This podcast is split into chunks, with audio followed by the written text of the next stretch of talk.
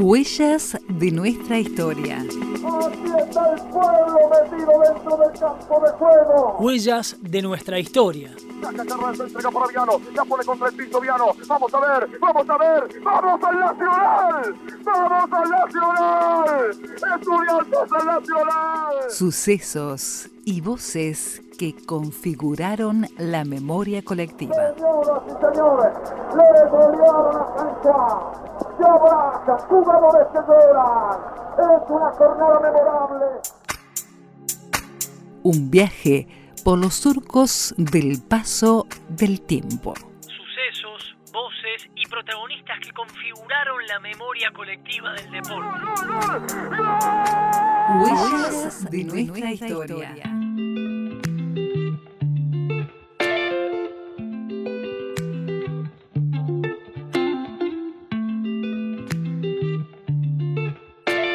Inolvidable fue aquella noche del 7 de febrero de 1973. Una sobresaliente actuación coronó la presentación de Atenas de Río Cuarto que derrotó ni más ni menos que en su estadio a River Plate de Buenos Aires. Fue 2 a 1, con un estupendo gol de chilena que marcó el delantero Roberto Gudiño al portero millonario José Perico Pérez, en el arco que da a las canchas de tenis. Fue espectacular ese gol, espectacular. Oportunamente había abierto el marcador JJ López.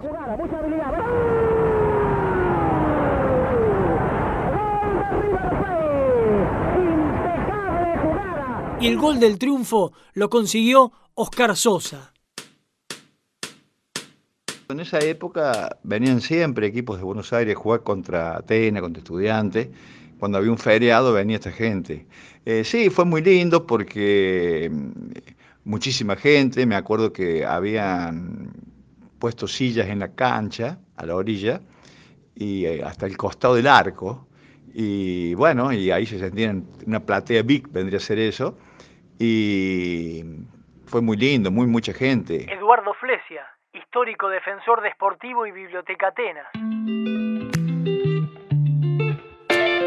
Aquella instancia histórica fue dirigida por Miguel Comesaña y se recaudaron 3.300.800 pesos. El Comesaña este no sabía cómo hacer para que empatara River, ¿viste? Porque alargó tanto. ¿Cómo será que fue? Bueno, ahí tengo un lujo yo que me di, que fue eh, el único árbitro que me expulsó a mí en la cancha, porque ya iban, qué sé yo, como cincuenta y pico minutos para terminar el partido y, no lo cortaba, no lo cortaba. Y en un corner a favor de River, le digo, eh, ¿qué está esperando? ¿Que, haga un gol River para empatarlo? Y fue ahí cuando me sacó la, la, la roja. Aquella noche, Atenas formó con Juan Manuel García, Carlos Pupo Domínguez, Santiago Torres, Eduardo Antonio Flesia y Héctor Horacio Cataldi. En la mitad de cancha, Tomás Alberto Targueta, Roberto Gudiño, luego Eduardo Inverti y Oscar Antonio Sosa, Beraldi, luego Ricardo Tomás Aymar, Suárez, luego Juan Carlos Perría y Rubén Oscar Muñaín. El millonario bonaerense fue con José Perico Pérez, Osvaldo Pérez, Jorge Dominici, René Daulte y Raúl Justosi. En mitad de cancha, Juan José López, Reinaldo Carlos Merlo, luego Carlos López y Joaquín Martínez, Edgardo Dimeola, Daniel Germán Onega, luego Víctor Marchetti y Oscar Tomar Más. El técnico de aquel equipo de River Plate fue Juan Urriola Baitía. En general fue muy lindo, un recuerdo muy lindo.